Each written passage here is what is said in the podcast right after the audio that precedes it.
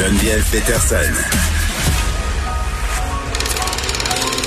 Elle réécrit le scénario de l'actualité tous les jours.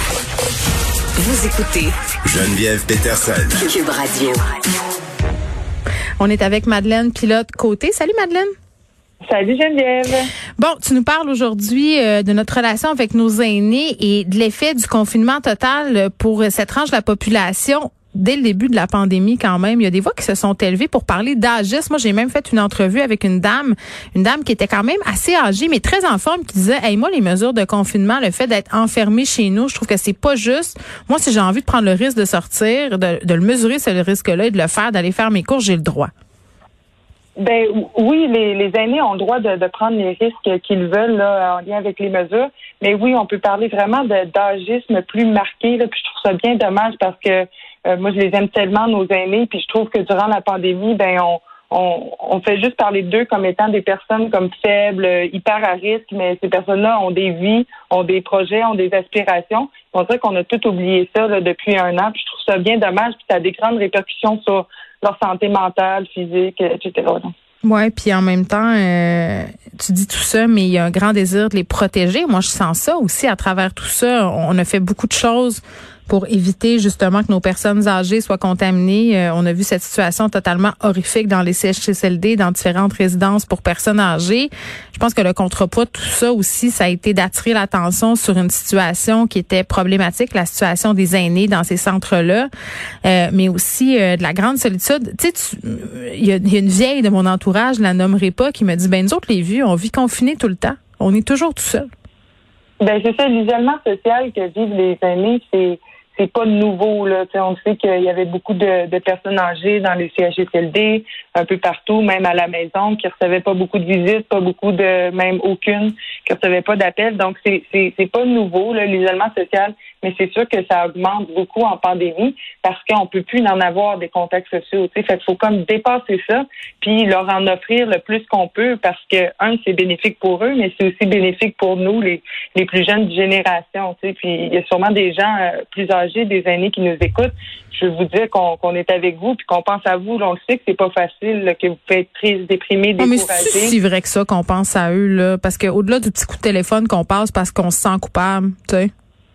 Ben c'est ça. Je pense qu'il y, a un problème puis qu'on devrait tous individuellement euh, se, poser des questions, puis aller plus loin parce que c'est pas juste d'aller leur porter euh, une épicerie sur le balcon. Euh, c'est ça. C'est aussi de de prendre soin d'eux euh, mentalement, puis aussi c'est de, de, de, continuer à, à, échanger des rires, à échanger des anecdotes, de continuer à, à maintenir aussi leur, leur vie sociale, leur vie euh, leur vie aussi affective. Là, je parle pas d'avoir des, des relations amoureuses avec des aînés, mais parle vraiment de de, de Merci de l'avoir précisé, euh, Madeleine, mais on, on, tient quand même à souligner que les aînés peuvent avoir des relations sexuelles et des relations amoureuses. On n'est pas contre ça.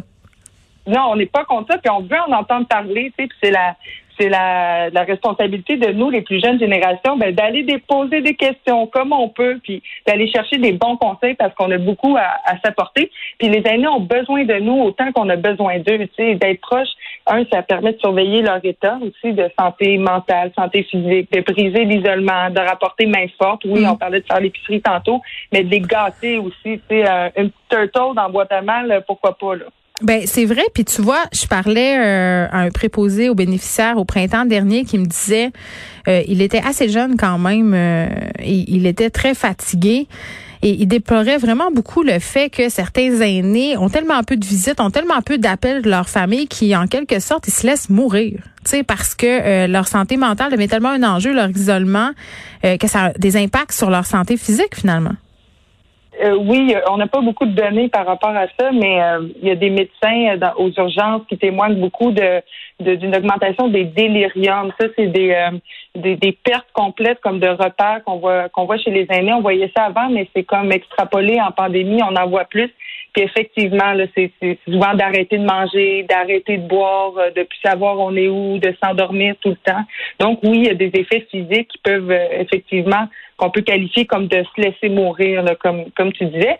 Donc, là, on parle vraiment de, de, de, ce qui est négatif, puis ça, mais j'aimerais parler à toutes les générations plus jeunes, à ma génération, à la tienne aussi, Geneviève. on a vraiment un rôle, puis on a beaucoup à s'offrir en génération. Puis on, le remarquait là depuis euh, plusieurs plusieurs années, ce manque de communication en génération là, plus euh, plus vieille et plus jeune. Puis dans d'autres cultures, c'est vraiment euh, prôné ça, la communication en génération. Et ici, ben je trouve que quand on quand on peut plus travailler, quand on n'est plus sur le marché du travail, ben c'est comme un peu son valérien aux yeux de la société. Puis moi, ça m'attriste tellement, Geneviève, de constater ça j'ai le goût, moi, de développer davantage un lien avec, euh, avec mes grands-parents. Moi, j'ai la chance d'avoir euh, mes deux, mes deux grands-parents maternels. Puis, euh, je trouve que la pandémie nous a rapprochés un peu. On s'échange des courriels. Oui, vraiment? oui, vraiment. Tu sais, pas vraiment, mais je vais vraiment travailler là-dessus. Mais je les appelle un peu plus souvent. On prend plus souvent des nouvelles au niveau de la santé. On s'écrit des courriels. Euh, il m'écoute à radio. Ça, je suis bien contente. Je vous salue d'ailleurs si vous m'écoutez. Donc, c'est vraiment intéressant de, de, pouvoir partager ça. On a beaucoup à s'apporter. Tu sais, par exemple, les jeunes aux aînés, ben, ils peuvent fournir des services, mettre au profit leur capacité physique. Ils peuvent aussi fournir une présence, de l'écoute, de l'affection. On peut les désennuyer avec notre joie de vivre, notre dynamisme. C'est énergisant pour une, personne plus Mais sais-tu ce que je trouvais difficile, moi, Madeleine? Tu sais, euh, moi, j'ai perdu tous mes grands-parents. Euh, mon grand-père est décédé euh, juste avant avant Noël. Puis c'est assez ironique parce qu'on l'avait appelé ici en ondes justement pendant la pandémie pour un peu savoir comment il vivait ça. Lui, il était euh, isolé à la maison. J'avais discuté avec lui.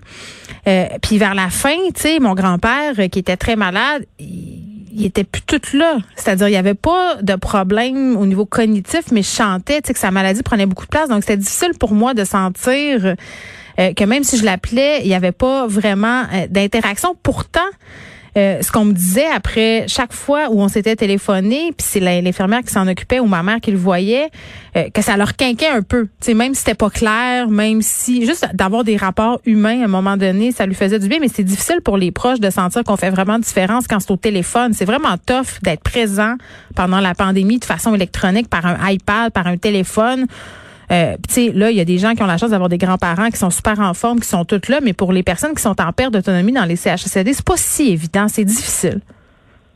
Euh, oui, ça doit vraiment être difficile. Puis d'ailleurs, mes sympathies, Geneviève, c'est vraiment dommage que, que tu racontes. Mais c'est euh, c'est ça aussi. Puis oui, on peut leur parler au téléphone, mais il y a un manque aussi de contact physique qui est important pour toutes les générations, y compris les, les, les, personnes aînées aussi.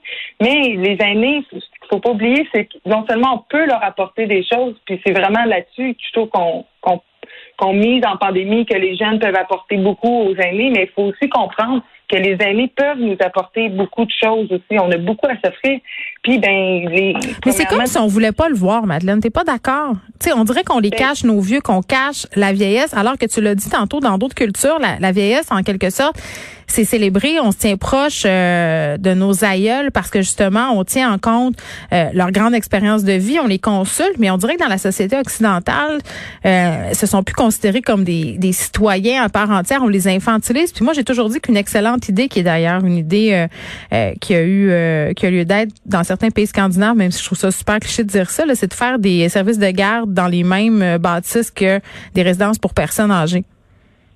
J'adore cette idée. J'adore cette idée. C'est c'est c'est mieux que qu'on parle de zoothérapie puis tout ça, mais de l'enfant thérapie, si on peut parler comme ça, là, ça, ça, c'est sûr que ça peut aider. Puis ce partage en génération là, c'est c'est c'est vibrant, c'est énergisant pour les deux générations parce qu'effectivement ils ont des rôles d'éducateurs, les aînés, ils peuvent transmettre des conseils, un héritage culturel, permettre aussi de comprendre la base d'une société, puis aussi de la famille. C'est nos grands-parents de de, de, la même famille. Puis c'est un rôle d'écoute, sont en, en, plein de bienveillance. Donc vraiment, faut. Euh, faut oui, mais pas juste ça, comme raconteur aussi. Moi, je tripais tellement quand ma grand-mère m'assoyait sur ses genoux à 7-8 ans euh, dans sa chaise berçante, sa rue des Lilas à Québec, puis qu'elle me racontait que dans son temps, ça se passait de même, les trottoirs en bois. Tu sais, elle me racontait une époque que j'avais jamais connue, puis juste pour ça, je trouve que ça valait la peine d'avoir partagé tous ces moments-là avec elle, juste pour se faire raconter des trucs. Ben oui, c'est un autre monde. Ma grand-mère, moi, Geneviève, est allée chez les sœurs. Elle a passé du temps chez les sœurs. Je veux dire, c'est un autre monde, là. Jamais j'aurais pensé un jour côtoyer quelqu'un dans ma vie qui pourrait me parler de c'était comment. Tu sais que je suis allée à l'école chez les sœurs. Hein. Je veux pas te rendre mal à l'aise, là. Mais... Chez les Antoniennes de Marie euh, de Chicoutimi, il fallait prier euh, pour euh, dans l'espoir de passer notre examen de mathématiques, Madeleine. Il nous donnait des statuts de la Sainte Vierge pour nous récompenser d'avoir bien performé en français. il y avait une chorale, une chorale une chorale religieuse dont je faisais partie et je te laisse imaginer le nombre de fois où j'ai été en punition parce que je changeais les paroles euh, des chansons sacrées, mais ça existe encore l'éducation confessionnelle, Madeleine, au Québec. C'est pas juste ta grand-mère. Je pourrais t'en raconter des histoires de bonnes sœurs euh, demain si ça tente. Merci beaucoup. On se reparle demain, Madeleine. bye bye.